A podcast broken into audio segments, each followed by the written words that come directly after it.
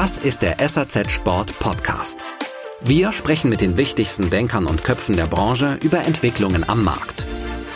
Was ist Ihre Meinung und welche Momente waren für Sie persönlich entscheidend? Hallo, liebe Hörerinnen und Hörer, herzlich willkommen zum neuen Podcast von SAZ Sport. Unser heutiger Gast ist Unternehmensberater bei Dr. Wieselhuber und Partner und leitet dort seit vier Jahren die Bereiche Sport, Mode und Lifestyle. Erfahrungen im Handelsmanagement sammeln konnte er bei Aldi Süd und als Head of Retail bei Jack Wolfskin, da war er von 2013 bis 2015. Hallo, Philipp Brechtel. Hallo, freut mich sehr, heute dabei sein zu können und über ein spannendes Thema sprechen zu können. Freut uns auch, sehr schön. Ja, mit äh, Philipp Rechtel möchte ich heute gerne ein Thema besprechen, das den Handel gerade in der heutigen Zeit stark beschäftigt und auch noch lange Zeit beschäftigen wird. Äh, es ist nicht zu leugnen, die Frequenzen in den stationären Einzelhandelsgeschäften sind rückläufig und da sollte sich jedes Unternehmen die Frage stellen, ja, wie steigere ich eigentlich meine Konversionsrate? Also wie mache ich den interessierten Kunden, der sich bei mir im Laden befindet, zu einem kaufenden Kunden? Und da würde ich Sie gerne mal eingangs fragen, Herr Prechtel, ist es tatsächlich in Zukunft die wichtigste oder auch vordringlichste Aufgabe des Handels, konkret auch des Sporthandels natürlich, diese Konversionsrate zu steigern? Ja, das ist eine, eine sehr gute Frage. Ich glaube, es war natürlich schon immer die Aufgabe des Handels, sich äh, dem Thema zu widmen, die Besucher bestmöglich zu Kunden zu machen. Insofern ist die Frage oder die Aufgabe gar nicht einmal neu. Aber in Zeiten, in denen wir ja immer mehr über Frequenzrückgang, Sie haben es eingangs erwähnt, sprechen, der natürlich auch getrieben ist durch einen Kunden, der sich mehr auch im Online ähm, bedient und auch im stationären Handel flexibler ist, als er früher war oder weniger loyal ist, als er früher war, ist natürlich die Möglichkeit, zusätzliche Frequenz zu schaffen oder die Frequenz wieder auf das alte Hoch zu bringen, deutlich eingeschränkter als früher. Soll heißen, es kostet einfach viel zu viel Geld, immer noch weitere Handzettel zu drucken und noch mehr Kunden in den Laden zu bekommen. Deswegen glaube ich, dass gerade in dieser Zeit es sehr wichtig ist, sich Gedanken darüber zu machen, wie man denn die Kunden, die bereits in meinen Laden kommen, besser zu Kunden machen kann, äh, als ich es vielleicht in der Vergangenheit gemacht habe. Erst einmal muss der Sporthändler wissen, wie er dort steht, wie erfolgreich er ist und ja, er muss natürlich auch, oder es wäre natürlich nicht verkehrt, auch zu wissen, wie hoch ist eigentlich seine Konversionsrate. Die Berechnung ist relativ einfach, diese mathematische Berechnung, es ist kein Hexenwerk. Also ich habe zum Beispiel als Händler 100 Kunden am Tag im Geschäft und davon kaufen 40 und 60 verlassen eben den Laden, ohne etwas zu kaufen. Da liegt die Konversionsrate bei 40 Prozent. Und jetzt würde ich gerne mal wissen, wie weiß ich eigentlich als Händler, ja, wie gut meine Quote ist? Die Antwort kann man nicht so ganz pauschal geben. Es hängt natürlich wahnsinnig davon ab, was für eine Lage ich auch mit meinem Geschäft habe.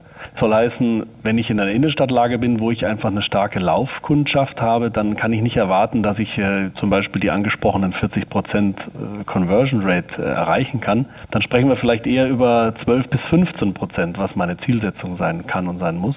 Wenn ich aber ein Geschäft habe außerhalb der Stadt in einem Gewerbegebiet, wo vielleicht extrem viele Zielkunden zu mir kommen und nur zu diesem Zweck zu mir kommen, dann muss mein Bestreben natürlich sein, dass ich vielleicht eher bei 60 Prozent Conversion Rate liege, weil alles darunter schon äh, zu schlecht wäre. Insofern muss man hier sicherlich differenzieren, welche Lage man hat und auch sich dann, das ist sicherlich die Aufgabe, die man machen muss, dann auch immer die richtige Vergleichsgröße auch suchen. Das heißt, welche Größe ist eigentlich gut und wo bin ich eigentlich nicht mehr gut.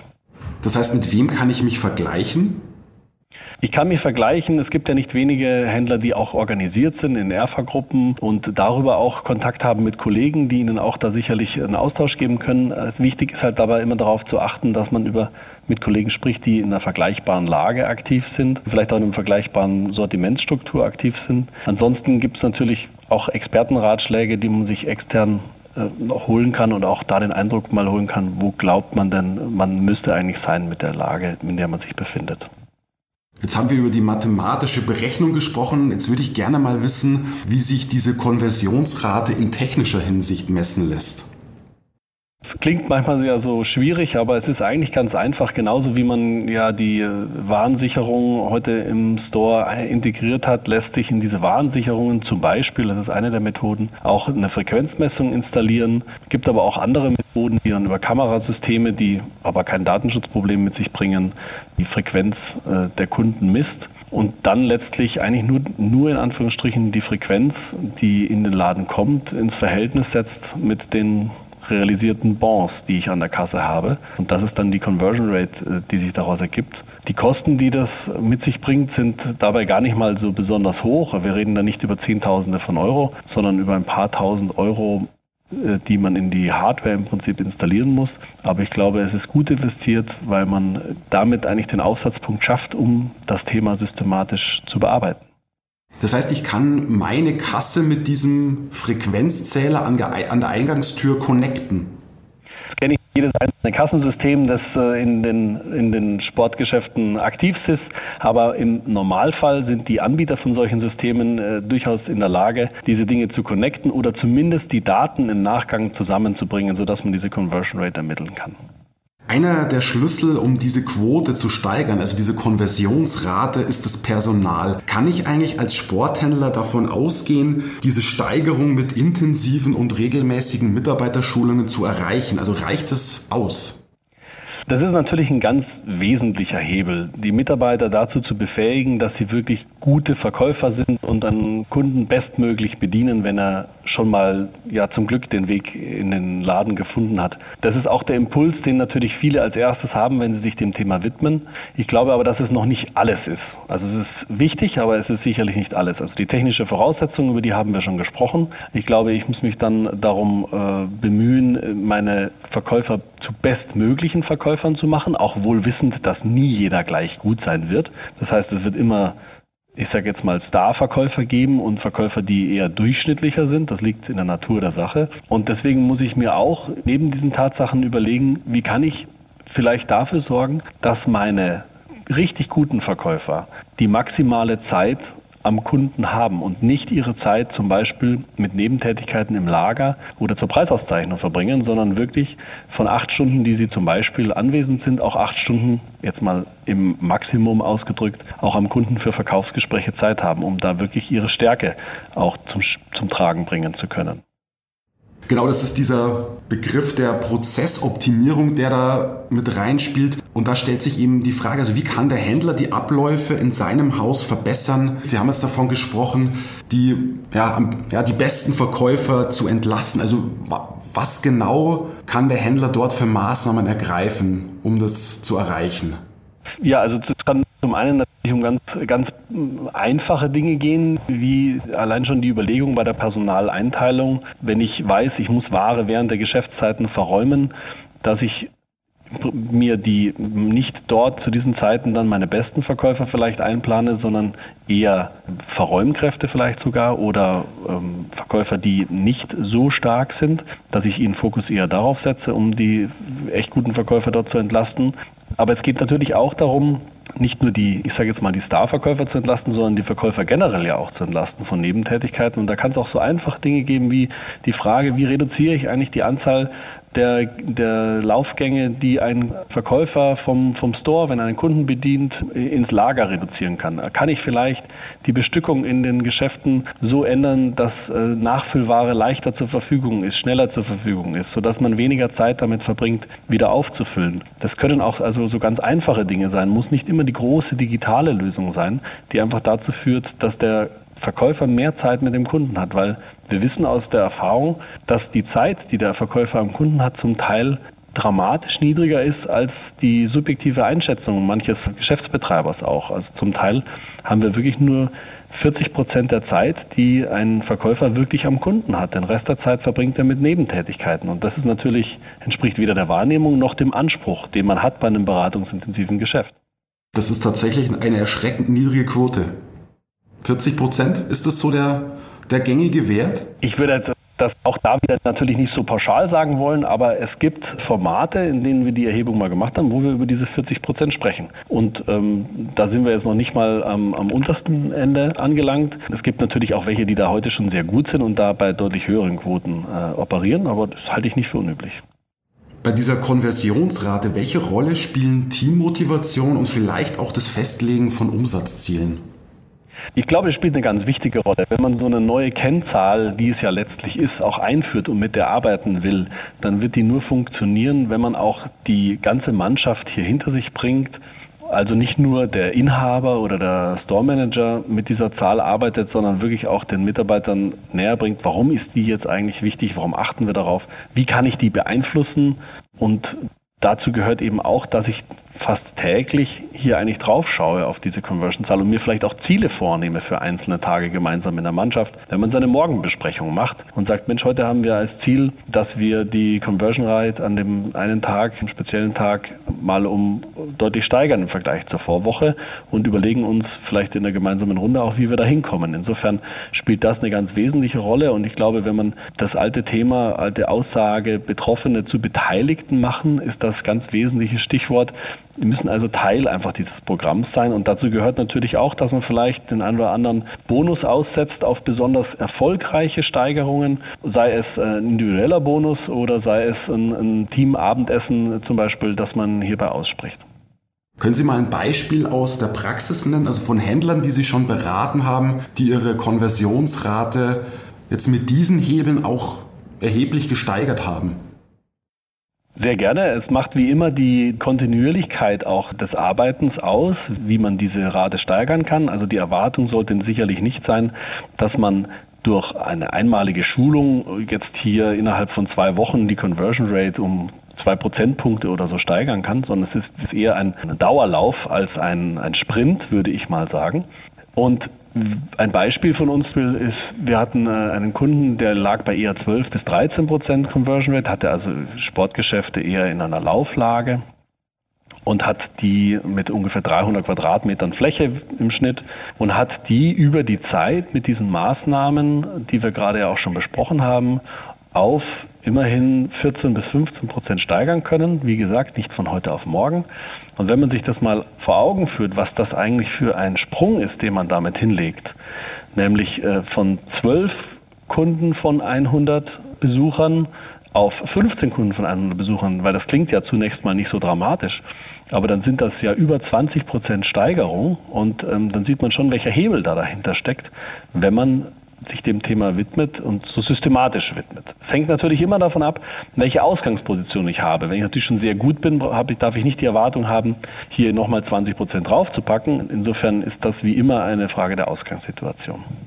Ich möchte abschließend gerne noch auf das Thema Beratungsdiebstahl zu sprechen kommen, was nach wie vor trotz dieser ROPO-Effekte, also Research Online, Purchase Offline, also ich recherchiere online, kaufe offline, einfach nach wie vor im Handel sehr präsent ist. Es wird sicherlich nicht tagtäglich passieren, aber sicherlich öfter. Und ich kann meine Konversionsrate als Händler natürlich auch dadurch steigern, dass ich Beratungsdiebe zu Käufern mache. Und aus meiner Sicht gibt es da jetzt mal ganz pauschal gesagt zwei Lösungen. Also wie ich mit diesen Beratungsdieben umgehen kann. Und ich werde es spätestens am Ende des Verkaufsgesprächs auch merken, ob ich einen vor mir habe oder nicht. Also ich gebe erstmal dem Kunden den Preis, den er haben möchte. Und das ist letztlich der aus dem Netz. Oder ich komme dem Kunden ein Stück entgegen, allerdings nur zu einem gewissen Punkt. Beides hat so seine Vor- und Nachteile. Wozu würden Sie raten?